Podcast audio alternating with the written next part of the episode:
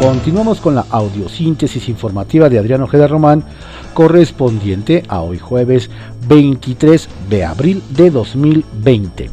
Vamos ahora con algunos trascendidos que se publican en periódicos de circulación nacional. Templo Mayor por Fray Bartolomé, que se publica en el periódico Reforma. El gobierno de la 4T pasó de la austeridad republicana a la austeridad suicida. A decir de analistas y empresarios, las medidas anunciadas por el presidente son ingenuas, intrascendentes, insuficientes y algunas de plano incomprensibles. Obviamente sobresale entre todas ellas la decisión de seguir tirando el dinero en cosas como la refinería de dos bocas. También preocupa que se suspenda el 75% del gasto público en materiales y suministros. En lugar de que el gobierno apoye al mercado interno, simplemente ejerciendo su presupuesto, el dinero se irá para obras que podrían cancelarse o ya de perdida posponerse.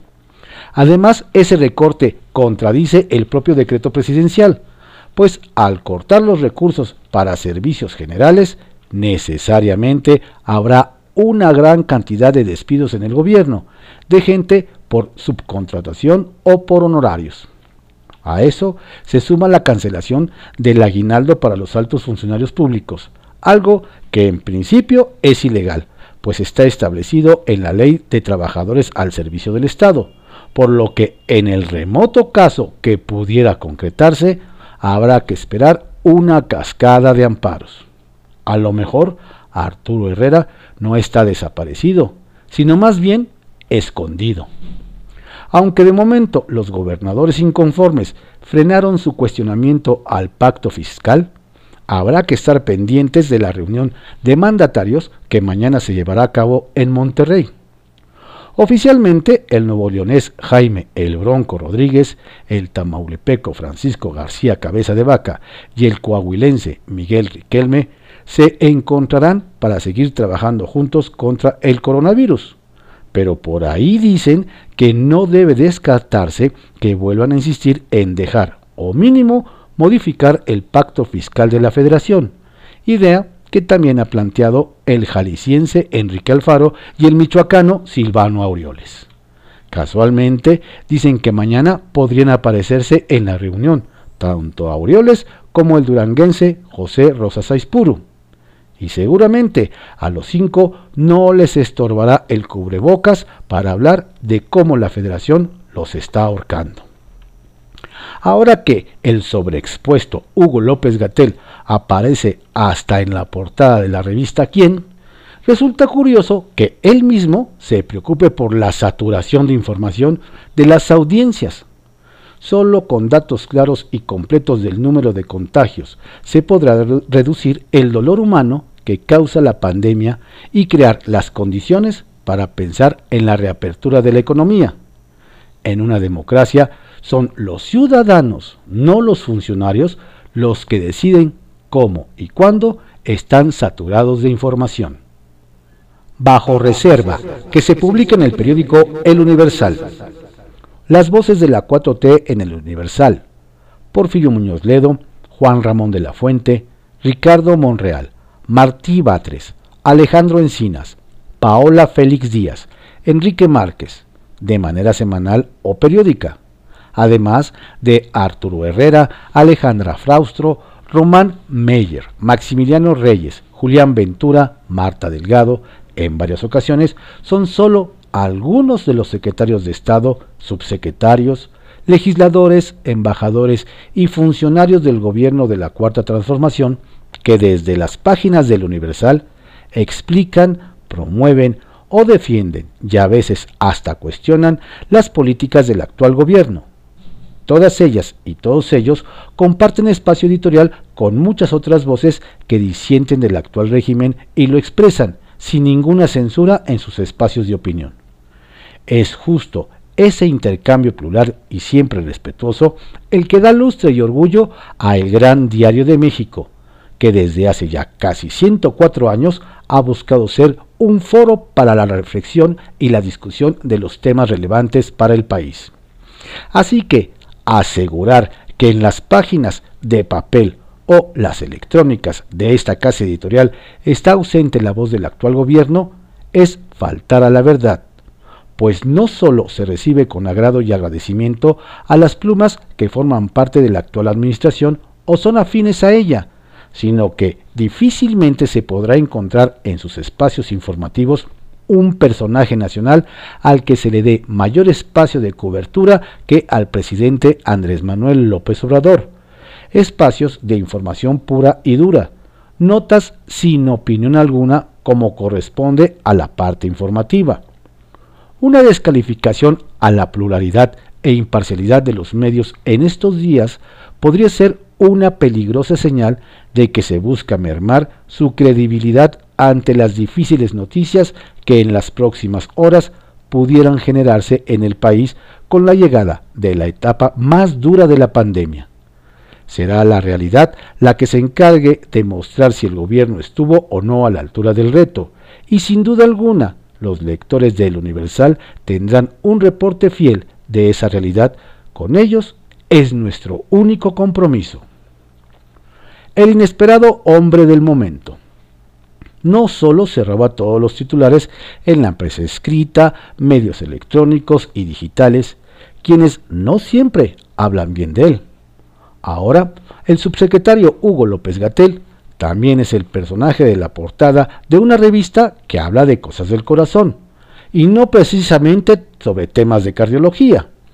En una portada denominada por su rostro, perdón, dominada por su rostro, y con el titular de El inesperado hombre del momento, la revista Quién, dedicada a narrar la vida de personajes del espectáculo, celebridades, la alta sociedad y la realeza, promete hablar del papel del doctor López Gatel como esposo, padre, amante del rock y la voz del COVID en México, en ese orden.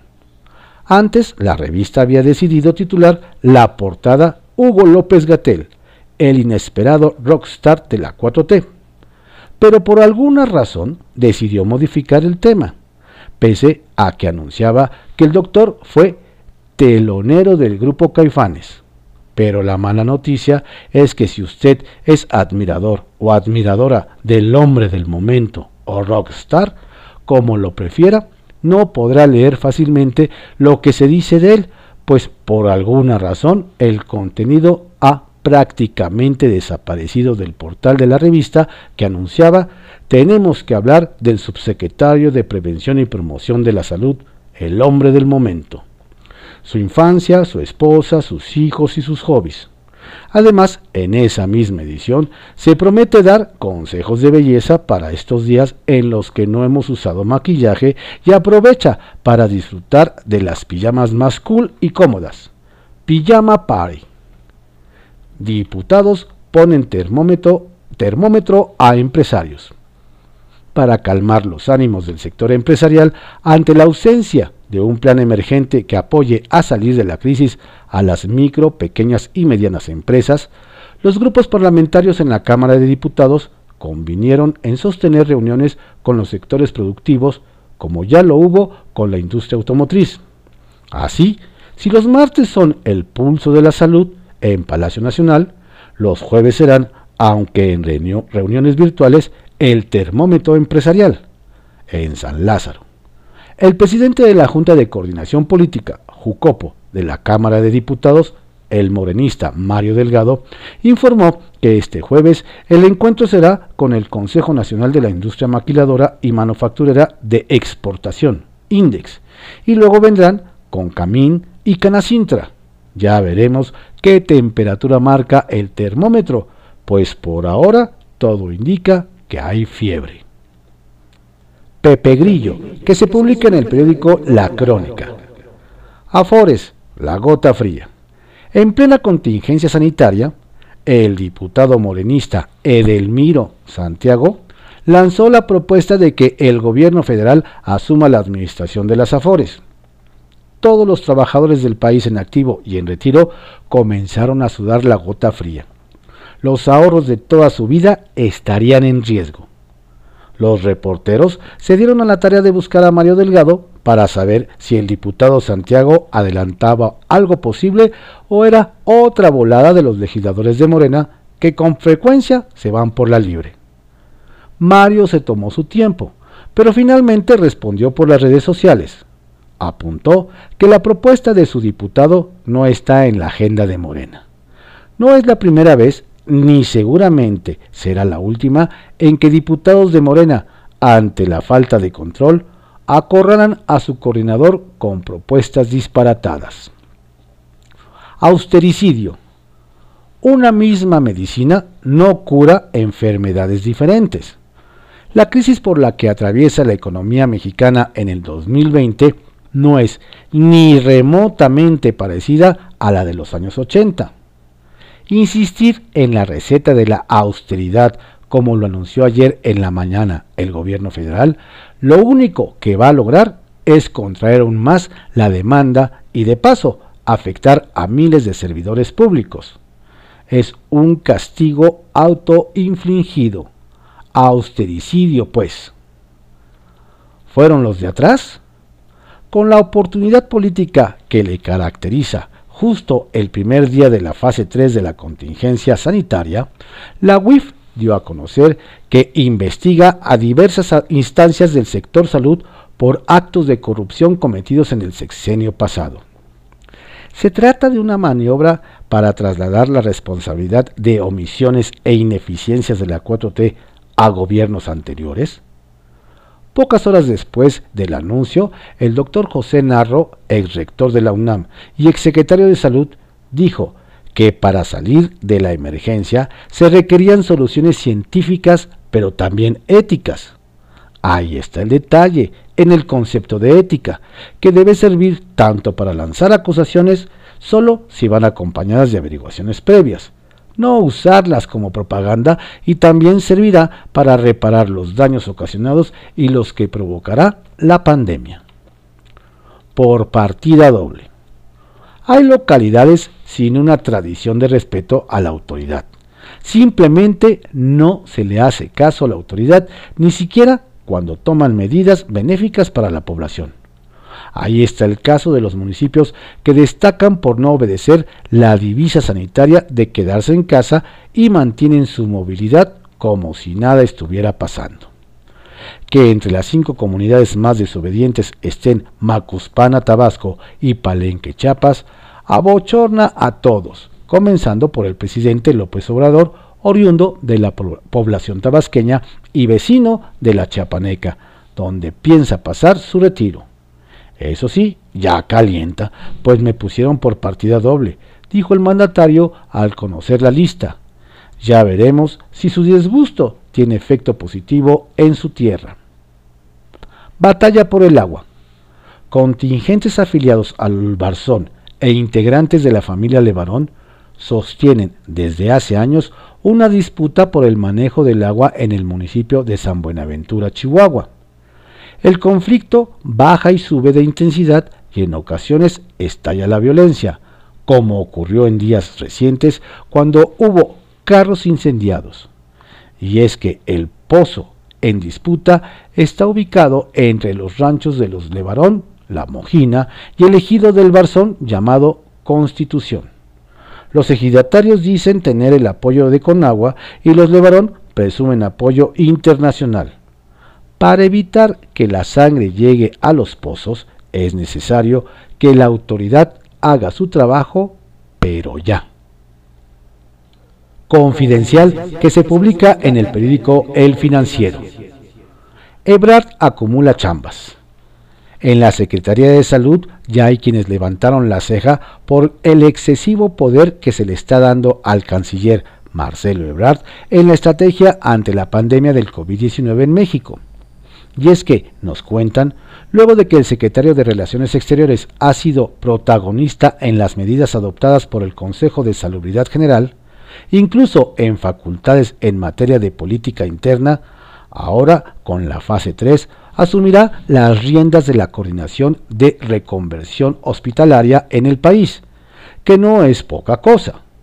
No solo eso, Ebrard es el encargado de la adquisición de equipo médico vital en China y Estados Unidos, así como encargado de la política migratoria. Le va a llover fuego amigo. No importará la edad si escasean ventiladores. Luego de la polémica que se desató por la guía bioética, según la cual en casos de haber escasez de ventiladores se daría preferencia a los pacientes jóvenes sobre los mayores, ese criterio de edad fue retirado. La circulación de los lineamientos generó tal controversia que tuvo que salir el Consejo de Salubridad a decir que era solo un proyecto, un proyecto para el cual, por cierto, no fue consultada una institución como la UNAM, que con prontitud se deslindó. Ayer, Roberto Blancarte, investigador del Colegio de México y uno de los peritos que elaboró la guía, reveló que no aplicará eso de dejar morir a un paciente solo porque es de la tercera edad. Desdeñan senadores morenistas Grupo Plural por COVID-19. El Pleno del Senado, el 19 de marzo, aprobó la creación de un grupo de trabajo conformado por legisladores de todos los partidos para dar seguimiento a la emergencia sanitaria y económica por el COVID-19. Esta instancia se formó para que el Senado, de manera institucional, articule las preocupaciones de los congresistas y establezca un canal de comunicación con el gobierno federal. En las reuniones que se han realizado han participado integrantes de las bancadas de PAN, PRI, MC y PRD, pero han brillado por su ausencia los miembros de Morena y sus aliados. Ayer incluso, el líder del Movimiento Ciudadano, Dante Delgado, envió una carta al coordinador de Morena, Ricardo Monreal, para solicitarle que asistan sus compañeros a dichas reuniones. Se despiden ya del trabajo legislativo. Diputados de diversos grupos parlamentarios prácticamente se despiden ya del trabajo legislativo. Este periodo termina el 30 de abril sin posibilidades de sesionar por la emergencia sanitaria de COVID-19. El jefe de la mayoría de Morena, Mario Delgado, dijo que por el momento no se tiene pensado realizar, es muy prematuro hablar de eso, dijo, algún periodo extraordinario entre mayo y agosto.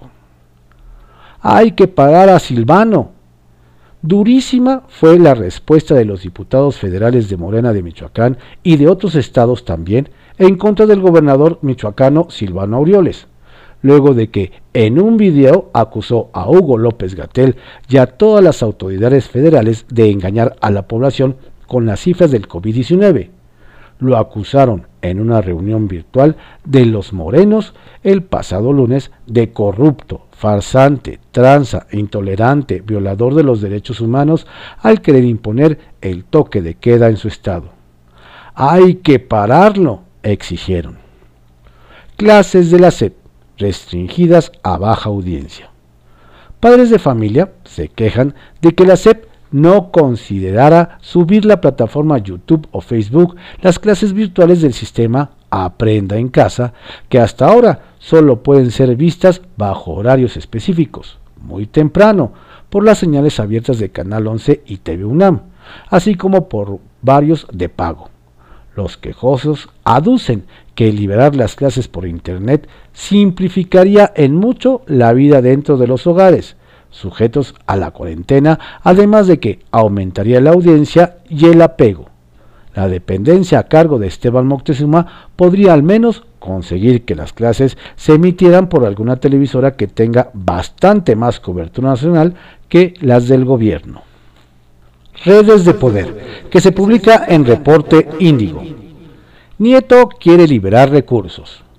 El titular de la Unidad de Inteligencia Financiera, Santiago Nieto, dio a conocer que pedirá la colaboración de la Fiscalía General de la República para que se puedan liberar montos congelados por actividades ilícitas por 5.400 millones de pesos y por 52 millones de dólares, con la intención de que puedan destinarse para atender la emergencia sanitaria por el COVID-19 en el país. Hasta el momento, señaló el funcionario, la UIF no ha podido movilizar este recurso porque no hay una disposición legal que le permita hacerlo. Nieto pedirá que la Fiscalía General de la República lleve los casos ante los jueces en materia civil para extinguir el dominio sobre la mayor parte de estos bienes. Entre las cuentas aseguradas hay algunas vinculadas al cártel Jalisco Nueva Generación y otras relacionadas con actividades de trata de personas. Ajuste en Afores descartado. Vaya polémica que generó la propuesta del diputado de Morena, Edelmiro Santiago Santos, quien presentó una iniciativa para que el Banco del Bienestar administre los fondos para el retiro actualmente en las Afores. Sin embargo, nos aseguran que dicha iniciativa no tiene el respaldo de la bancada Guinda, ni de su coordinador Mario Delgado, sino que fue el propio legislador quien se fue por la libre al meter esta propuesta que no está ni estará en la agenda legislativa. Eso sí, los opositores no se confían y los líderes parlamentarios le han pedido a Delgado mayor seriedad en las iniciativas o a veces ocurrencias de sus diputados. Arranca convenio. A partir de este día y hasta el próximo 23 de mayo, derechohabientes del sector salud que requieran tratamiento médico no relacionado con el COVID-19 podrán recibir atención sin costo alguno en los 146 hospitales privados en 27 estados del país gracias al convenio firmado entre el gobierno y el sector privado. Es importante recalcar que en primer lugar tendrán que acudir a su servicio de salud cotidiano como el IMSS o el ISTE para que desde ahí los puedan canalizar. Algunos de los servicios que darán los nosocomios privados a derechohabientes del sector salud son atención de parto, cesárea, endoscopías, úlceras gástricas o enfermedades del apéndice, entre otras. Política confidencial, que se publica en Publimetro. Germán Martínez causó escosor entre las filas morenistas. Como le anticipamos aquí, el senador y expanista fue al Senado el lunes para lograr el quórum para aprobar la ley de amnistía, como ordenó el presidente Andrés Manuel López Obrador. Pero no votó porque le rechazaron sus propuestas de cambio. Otros siete senadores de Morena también propusieron cambios y los batearon como a Germán. Pero el exdirector del IMSS optó por abandonar la sesión, decisión que molestó a más de uno, nos cuentan. Mario Delgado no da color. En el Senado se pusieron las pilas para al menos aprobar, haya sido como haya sido, la ley de amnistía. Pero en la Cámara de Diputados los legisladores nomás no se ve que le echen ganitas ante la pandemia. Prefieren ver los toros desde la barrera. Jorge Alcocer deberá arrastrar más el lápiz para la guía bioética de asignación de recursos de medicina crítica levantó ámpula que plantearan a médicos privilegiar a pacientes jóvenes contagiados por COVID-19 por encima de las personas de la tercera edad. Nos cuentan que los 10 días que se dieron a partir del lunes pasado son pocos porque muchos ojos de médicos están puestos en el documento. Andrés Manuel López Obrador cerrará 10 subsecretarías y la mitad de oficinas públicas para atender la crisis económica ante la pandemia. Toda la estrategia para recortar de todos lados, pero no de megaproyectos como Dos Bocas y el Tren Maya.